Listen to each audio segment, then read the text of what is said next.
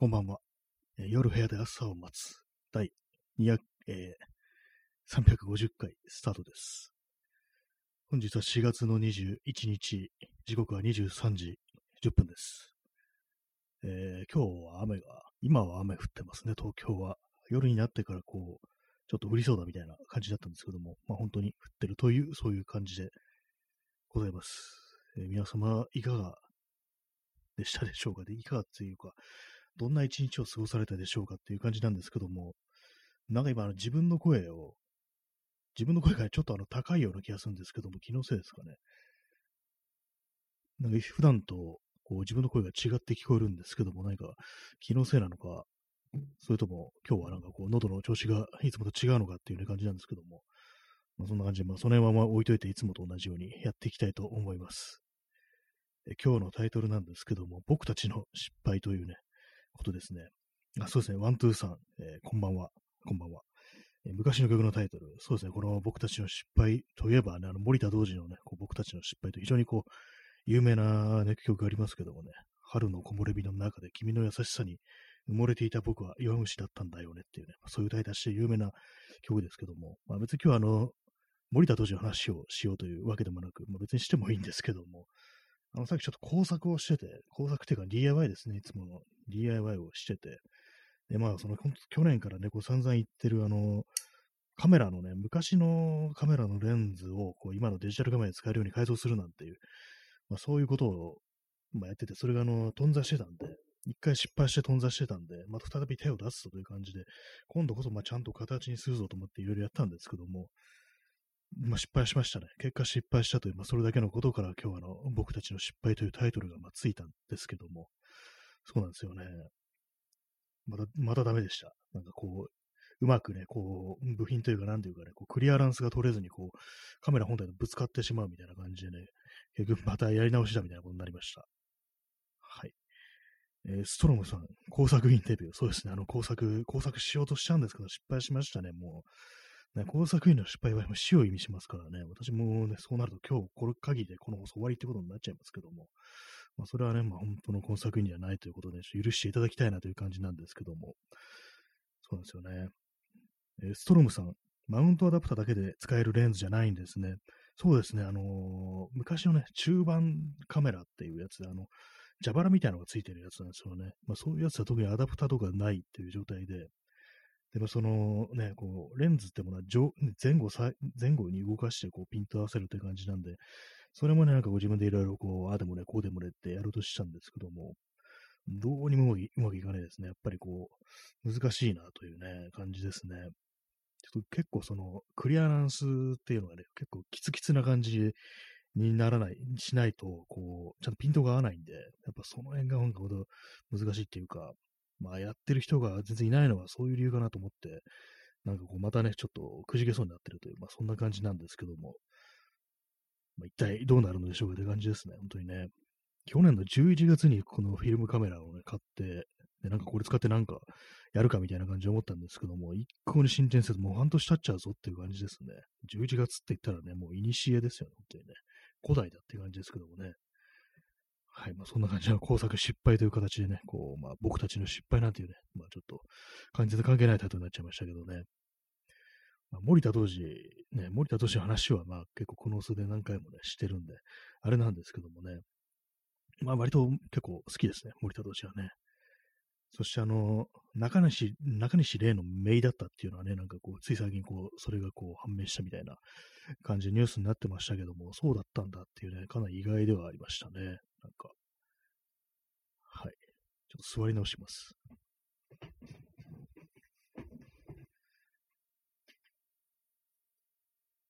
なんか背中になんか、ちょっとね、あの、木くずみたいなのが刺さったような気がして、今気になってるところです。はい。まあそんなところでね、こう、工作失敗ということで話し始めたんですけども、もうすでに、すでにこう、喋る話題がなくなったという感じなんですけども、ちょっとね、今日、今日見たニュース、ニュースで、なんかあの電動キックボードがなんかこう、無免許、時免許なしで OK みたいな感じになるようなニュースがあったりして、なんかそれでな、なんなんですかね。ちょっと嫌な話ですけども、なんか、維新のね、維新のなんかこもの、ものたちが、ものたちってなんだって感じですけども、がなんかね、そういうような、こう、電動キックボードに乗ってね、なんかこういろいろやってるみたいな、そういうニュースが流れてきたんですけども、まあなんかそういうのでね、なんか、これはなんか、すごいロビーイングの成果が嫌な感じするな、みたいなことを語言ってる人がいて、ああ、なんか確かにな、みたいなこと思ったんですけども、ね、他のなんかあれですよね、なんかいろんな、こう、ね、セグウェイだとかは全然こう、ね、日本の行動で乗れるようにならなかったのに、なんか電動キックボード妙にね、こう、うまくいったよなって感じの、なんで、まあ、なんかこういう、いろいろなんかね、裏でなんかあんのかなみたいなこと考えちゃいますよね。まあ、その辺の政治的な事情は置いといて、まあ、電動のね、キックボード、確かにまあ最近見かけるんですよね。あの、シェア、シェア、シェアキックボードっていうんですかね。まあ、あのー、今自転車では結構ありますけども、その辺にね、こう、あの赤いやつですね。あれドコモのやつですかね。自転車ありますけども、あの感じでなんかいろんなところにその電動キックボードのね、こう、止められるところというかね、なんか充電スタンドみたいなのがあって、まあそこでまあ借りれると、なんか専用のアプリみたいなのがあって、それをかざして使うみたいな、そんな感じだと思うんですけども、まあ、確かになんかちらほら見かけるなってことは、あの都内では結構思ったりして、でもやっぱりなんかいろいろ言われてるのがあれですね、安全性の問題っていうことは結構言われてて、まあ、確かにね、こう、見ててね、まあ、私、あの、自転車乗るんですけども、まあ、自転車乗ると当然、あの、道路をね、走る、車道を走るという、ま、ことになるんですけども、そういう自分から見てると、なんかこう、やっぱりキックボードってなんかあの重心が高いっていうか、あの、立ってね、立って乗るやつですからね、サドルとかそういうものなしに、ほんとなんか直立してなんか乗るということで、なんかどうにもこうね、結構バランスってものが悪いというか、なんかちょっと風吹いたらなんか転ぶんじゃないかみたいなことは結構思ったりするんですけども、あとね、ホイールも非常に小さいですし、まあ、これでね、段差とかもかなり弱いだろうし、みたいなことを思ったりして、まあ危ないことは危ないなってことはまあ思ったりしますね。でもまあその YouTube で、こう、電動キックボード事故とかでね、検索しちゃいましたけども、まあ、特にものすごい事故っていうのはまあないですけども、やっぱりあの歩道をね、こう、歩道をなんかこう走、電動キックボードで走るというね、なんか、そういうのがあったりして、まあそれは危ないよなってことをね、思いましたね。えー、ストロムさん、維新の者が全員ノーヘルで走って事故にやっててくれば明るいニュースに。まあそうですね。それは確かにや、なったら面白いですね。かなりね。ノーヘル出しって事故に遭うっていうね。なんか自分ね、こう、がね、想像するにね、こう、ぶつかってね、こう、逆になんかイチャモンつけるみたいなことしそうだな、みたいなね。そういうなんかハングレムーブ決めてくれそうな気がして、ちょっとね、その辺はね、あるんじゃないかみたいなこと思うんですけども。まあね、ほんと不祥事には事欠かないですからね、維新っていうのはね。ノーヘルで乗って、ノーヘルで走ってね、事故って、事故ってくれればね、もし、自損事故っていうね、形だったらまあいいんですけどもね、他の人がぶつかっちゃうとあれですけども、まあ、そんな感じの電動キックボードがみたいな感じで、でまあ、その流れでなんかあの e バイクとか、あの電動バイクですね、なんかその辺の動画とかちらほら見てたら、何なんですかね、あれはどうどうなんですかね、日本だとまあ全然ということらしいですけども、よく中国ではなんか普通に今、こう、その電動バイクってものにどんどんどんどんね、こう変わってるっていうことを、まあ、結構ね、まあ、数年前とかのニュースで、こう、見たような気がするんですけど、今どうなんですかね。私はバイクは乗らないですけども、結構ね、なんか、そのものとしての魅力、乗り物としての魅力っていうものがなんかその、電動バイクにあるのかなっていう、まあそういうのはちょっとね、思ったりしますね。やっぱり、まあ、まあ、全然こう、私、あの、スクーターしか乗って、50cc のスクーターしか乗ったことないんで、よくわかんないですけども、やっぱりなんかそのバイク好きな人っていうのは、結構そんなロマン的なものを求めてるっていうか、そのね、見た目とかも、まあそのね、あの、鉄の塊にエンジンがついてるっていうようなものを結構愛してる人っていうのはまあまあいるんじゃないかなってことはまあ、勝手に思ってるんですけども、その感じというものがね、その電動バイクってもっ味わえるのかな、みたいなことまあ思ったりして、で、まあ、音とかもね、そうですよね。あの、走行音というかエンジン音みたいなやつ、まあ、しないわけで、でも何も音しないと危ないから、こう、まあ、ね、こう疑似、疑似的に音を出すっていうね、エンジンっぽい音をなんかこう出すっていうね、感じになってるやつもあるらしいんですけども、やっぱりそういうの言ってみればフェイクっていうね、感じですからね、実際にね、エンジンが動いてね、走ってる音じゃないということで、なんかその辺で結構その、ね、バイク好きな人からしたら結構萎えるポイントなのかななんて思うんですけども、実際ね、どんな感じなんですかね。まあ、私はまあバイク乗らないということで、ね、あんまりその辺は気にせず、もしかしたらまあ乗れるのかもしれないですけども、まあでもそんな風にね、こう、あんまりそういう、あんまりというか全然こうバイク乗らない自分でもね、なんか物としての魅力ってこれどうなのかなみたいな思ったりして、なんか今のこうね、こう、化石燃料で動くバイクというものに近づけずに、なんか逆に振り切ってなんかこう未来的な形にした方がいいんじゃないかみたいなことはね、少し思ったりするんですけども、まあ、見てるとあれですね、スクーターっぽい形のものがね、まあ多いですね。そうするとあれですね、アキラのね、あの金田のバイクみたいに、ね、すりゃいいんじゃないかみたいなこと思いますけどもね、あれも確か電動みたいな感じですよね。えー、箱庭の住人さん、えー、金田のバイクみたいな、こんばんは、こんばんは。そうですね、まさしく同じことを考えてましたね。あの、ちょっと変わった形のね、スクーターっぽいバイクっていうと、なんかこう、金田のバイクを思い出しますけどもね、あの赤いやつ。そうですね、金田のバイクよりはもう少しあの小ぶりっていうか、まあ、ビッグスクーターよりもちょっとちっちゃいみたいな、なんかそんなやつがね、結構あったりして、まあ、普通のなんかこうね、ガソリンで動くこうスクーターよりかはちょっと未来的な形してるけど、まあ、全体的にはまあ同じかなみたいなね、なんかそういうところがね、あったりして、まあなんかもっと振り切ってほしいなみたいなね、ことは思ったりしますね。で、箱庭のジュニーさん、シンクロしました。そうですね、まさしく全く同じことを考えたという感じでね、やっぱりでもあれですよね、本当一風変わったバイクといえばね、こう、彼らのバイクっていうのはね、やっぱこうかなり多くの人がそれを思い浮かべるかとね、思いますね。えー、ストロムさん、電動二輪免許、今の日本だと取得条件が特殊。あ、そうなんですね。てか、電動二輪免許というものがあること自体、今私は知りましたね。普通のあれなんですね。普通の二輪の免許とは違うんですね。条件も特殊ってことで、やっぱりなんかいろいろ障壁あるみたいですね。なんかこういう法的なあれだとか、今の、なんですかね、バイク、ね、ガソリンとはちょっと違う形で、まあいろいろやんなきゃいけない、手続きしなきゃいけないってことなんですかね。まあなんかちょ、まあその新しいものはね、なんか割となんかこう拒絶しがちな日本においては、なんか妙にその電動ね、キックボードだけはなんかね、スムーズにいったなってことでなんか変なこと考えちゃうっていうのは確かにわかる気がしますね。箱庭の住人さん、電動二輪初耳。そうです、私も初耳ですね。それ違う、違うんだみたいな、ね、感じでね。そう、あの、最近あの、郵便局のね、配達のバイクが、あれ多分電動だと思うんですけども、あの、音、音で話してるんですけども、なんかフィーンみたいな音して、ね、こう、エンジン音みたいなのしないんで、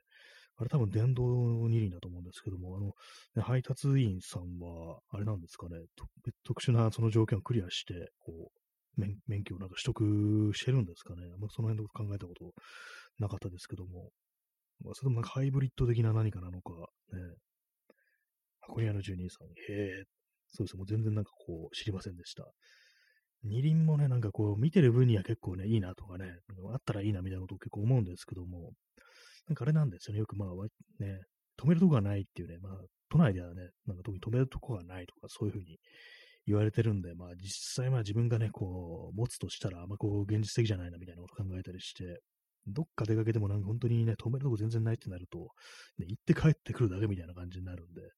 まあ、だ、ね、だったらね、っていう、ね、感じになっちゃいますね。あと私の場合あれですね、あの、自転車に乗るんで、まあちょっとあんまりね、こう遅いバイク、まあその原付とかだと、なんかあんまりこう、その、ね、メリットがないっていうか、まあ、疲れないとかね、まあそのぐらいしかないっていうのがあったりして、スピード的にね、あんまね、そんなに出ないっていうことで、まあ、だじゃあまあ、今のね、こう、電車とね、自転車の暮らしでいいやみたいな感じになっちゃうんですけども、まあでも電動にね、止められるとこがね、なければね、いくら盛り上げてもちょっとね、難しいですよね、本当ね。出かけるのにね、止められないんじゃ、そのまま帰ってくるしかないじゃんって感じですけどもね、その辺どう考えてるんだろうってね、思いますね、本当にね。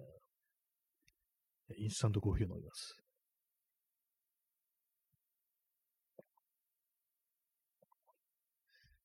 ここ数日結構早口で、まあ、喋ってるという、まあ、そんな感じなんですけども、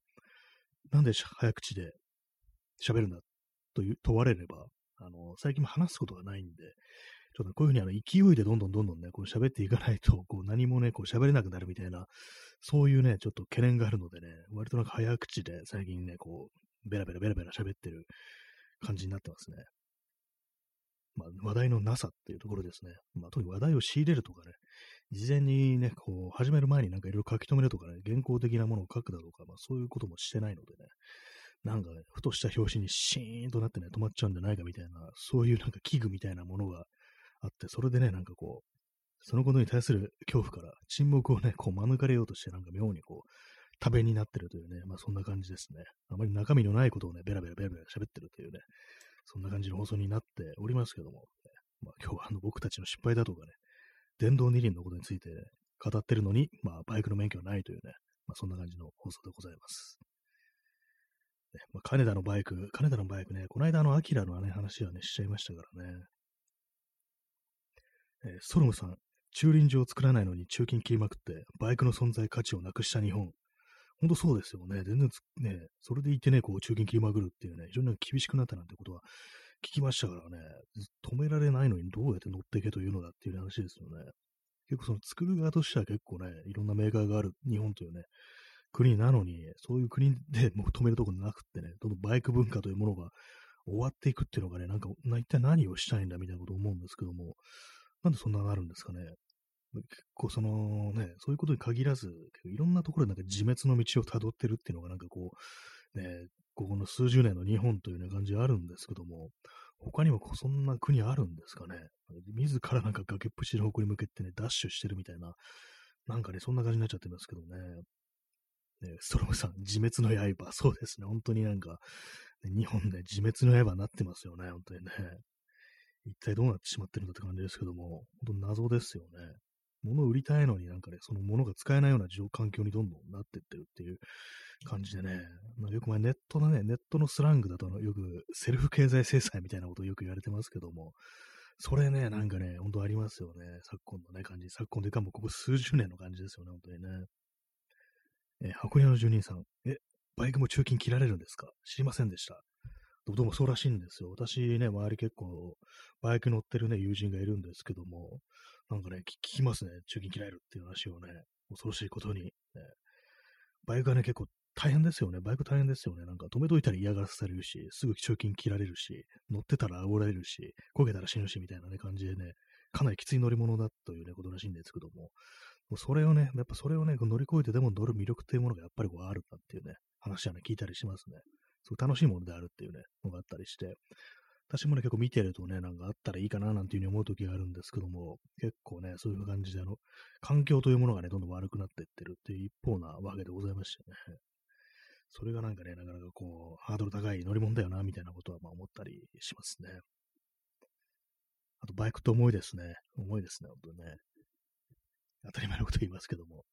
スクーターとの関はいいですけども、ね、私の兄弟がね、こうバイク乗ってたことあって、で、なんかこう、ね、ふとしたね、こうタイミングでちょっと動かそうかなと思ってグイって持ち上げたら、すごく重くって、腰がね、なんかちょっとどうかなりそうだったってことがあったりして、まあ、当たり前ですけど、バイクって重いんだな、なんていうね、ことをね、思ったことがあります。というね、話です。えー、箱庭の住人さん、自分も中面持ってますが、最近はほとんど乗らないですね。あ、中面持ってらっしゃるんですね。だから、すごいですね。あれなんか、一つのね、なんかこう、バイク乗れるっていうのはね、なんか、自分でどこにでも行けるみたいな感じで結構ね、すごいなと思うんですけども、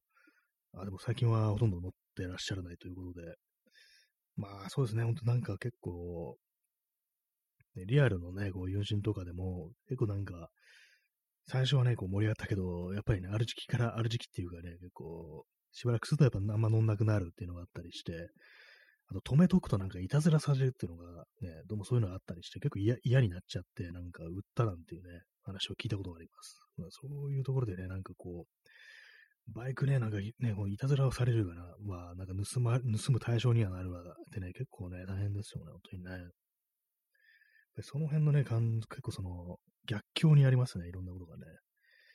例えば自転車とか、自転車乗ってると、まあよく盗まれるかなというふうにね、なんかたまに思う時あるんですけども、私のね、こう、自転車は、本当なんか、一切ね、こう、なんですかね、見た目でそそるものがなくね、無個性な感じで、完全になんか背景に溶け込むぐらいのね、地味なやつなんで、今まで何もされたことないんですけども、結構ね、高めのやつとかだとね、普通になんかちょっと目離して盗まれるみたいなね、パーツをね、パーツにばらすとね、パーツの形にばらして売るなんていうね、感じのね、こう、ことがあるなんて言うんですけども、その辺私のやつはね、ほんとなんかその辺でね、手に入る、すっごい安いやつだけでね、組まれてるので、そのようなね、危険はね、ほとんどね、感じちゃうことがないですね。まあでもバイクってものはね、結構なんかなかなかこう、目立つものでありますからね、大きいから、そういうところもあってね、いたずらはされるわ、なんだかでね、結構大変だな、というふうに思ってます。え箱庭の住人さん、年齢を重ねると快適性を優先してしまう。まあそうですね、本当にね、なんかこう、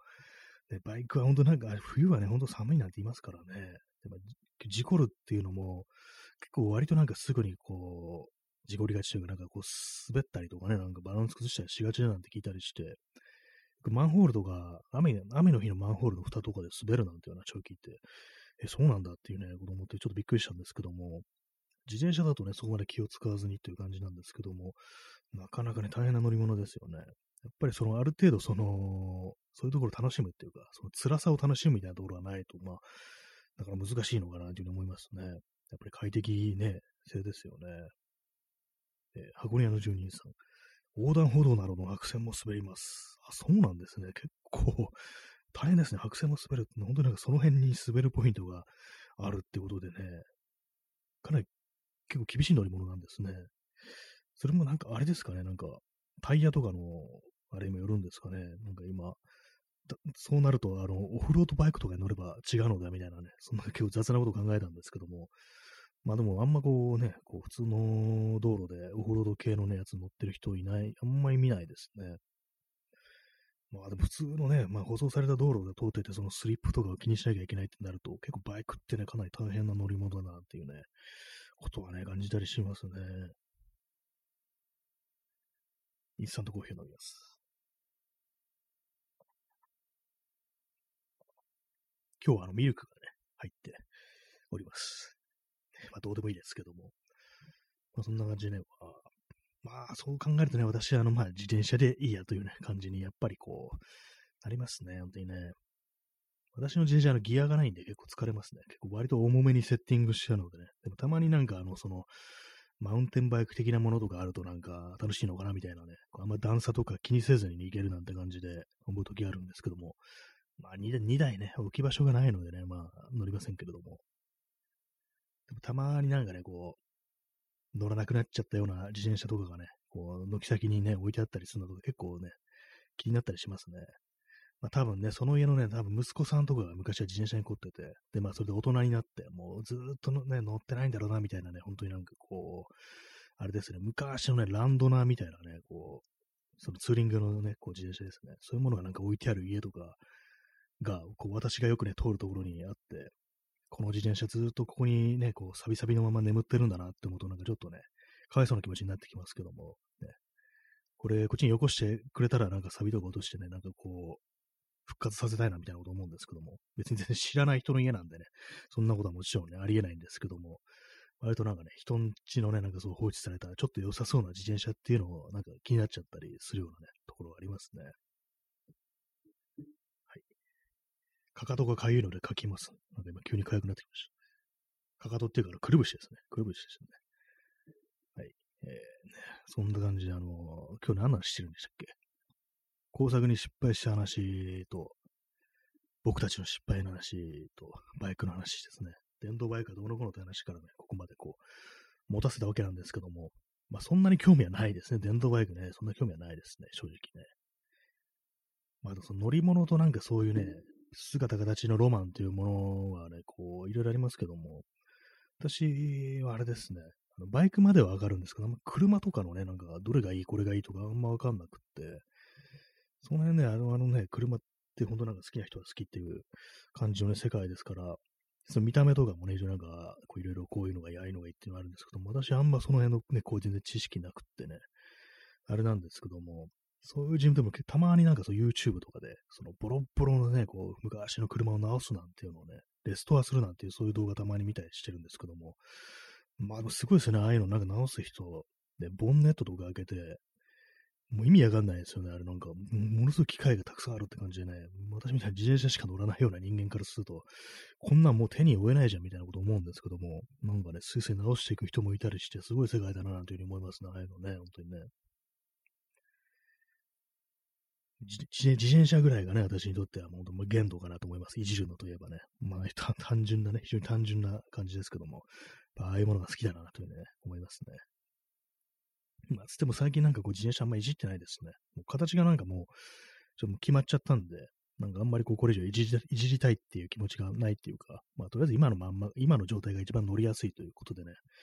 全然なんかこう、いじる気力がないんですけども、まあ強いて言うならあのキャリアをつけたらなんかこうもう少しね、荷物とか積めるようにしたらいいかななんていうふうに思ったりしますね。まあ荷物ね、荷物も、あんまね、積むとね、そのギアのない自転車と本当なんか、ひたすら重くなってしまう一方でね、なんか結構厳しくなるかと思うんですけども、まあそのぐらいしかなんかいじりたいところはないですね。ハートレンダー、ありがとうございます。そういう感じで今日はね、あの、僕たちの失敗という形でね、こう、思いつくままにこう喋ってるんですけども、そろそろ話題がなくなってきたぞというね、感じなんですけども、あれですね、本当にね、本当なんかあの、失敗したという、工作に失敗、DIY に失敗ということでね、なんかこう最近そっちの方のね、なんかこういろいろ考えるね、力というものがね、弱まってるなと思いますね。いろいろなんかね、こう、何か物を作るにしても、まあ、実際に紙に書いたりとかね、まあ、設計図書いたりなんてして、まあ、段階踏んでこういろいろね、やってたりとか、まあ、それとは別に、こう、頭の中でいろいろ組み立てるっていうね、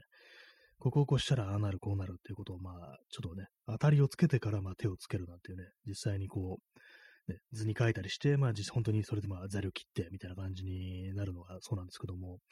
でもそういうのは本当うまくできなくなってる感じしますね。なんかあんまりどうし、どこをどうしたらいいかとか、ここをこうしたらなんかこれがね、ぶつかっちゃってうまくいかないぞみたいな、そういうことをね、なんか頭の中で展開する能力というものは、なんかだいぶなんか弱まってるというか、落ちてるというか、そんな感じしますね。えー、チャンスさん、DIY に失敗すると凹みます。そうですね、本当なん、なんなんですかね、本当自分に腹が立つみたいなね、ところがあったりしてね、なんかもう、ね、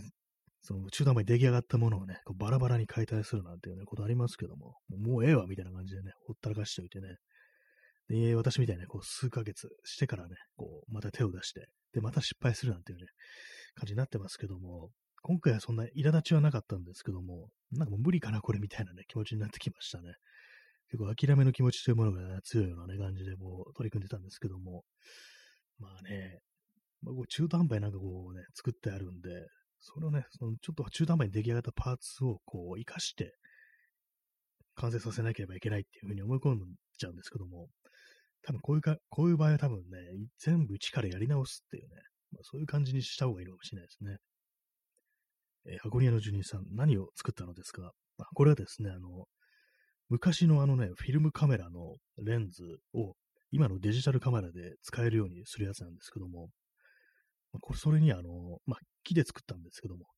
木組みですね。木でなんかこう、木とかボルトを使って、で、まあ、フォーカス、ピントを合わせるのに、まあ、そのレンズ本体をね、レンズの部分を上上下じゃないや、前後移動させるっていうのがあるんで、で、まあ、ボルトを締めると前後するみたいなね、ボルトを締めたり緩めたりすると前後するみたいな、まあ、仕組みを作ったんですけども、実際そのカメラと、その、ね、レンズの方をね、こう、つなげる部分ですね。ガチッとはめる部分が、そこがなんかうまくいかなくって、カメラ本体とぶつかっちゃうような、ね、感じで、それでね、ああでもね、こうでもね、やってて、で、やってて、なんかこう、どうしたらいいかわからないというね、感じになってます。ね、僕たちの失敗ですね。えー、チャンツさん、手をつけたら完成させたくなりますよね。そうですね、本当になんかね、こう、材料とかがその辺に掘ってあるのがね、なんかこう、非常に気になるんですよね。ずっとなんか自分の敗北の証みたいなものを突きつけられてるような気がして、ね、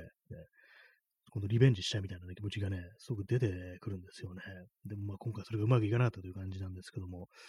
どうにもならんというね、感じですね。ね、箱庭の住人さん、すごく緻密な作業みたい。そうですね、本来結構その緻密にね、こう、ミリ単位とかでね、やるべきなんですけども、私のね、その工作技術とかいうものはね、結構まあ、結構荒っぽいので、その辺はかなりね、適当にね、感じでやっちゃってますね。これはなんかもっと厳密にピントを合わせたりするには、もう少しね、なんかこう気を使ってこういろいろね、やっていく必要があると思うんですけども、まあ結構大雑把にね、なんかこう、対処するという感じでやったんですけども、それでもね、なんかね、ちゃんとしたものが出来上がらないっていうね、まあそんな感じですね。ありがとう、すごいです。ありがとうございます。ね、はい。ね、まあ、でもでき、でき、できるかどうかわからないです。ね、そんな感じですね。まあ、そういうところで、えー、ね、第350回ですね、お送りしてまいりましたけど、いかがでしたでしょうか。あんまり今日なんか、身のある話してないですね。そんなね、本当に思いつくままって感じですけども、まあそんなところでね、もうそろそろお別れの時間が近づいてまいりましたけども、いかがでしょうか。いかがでしょうかってなんだって感じですけども、そんな感じでご清聴ありがとうございました。さようなら。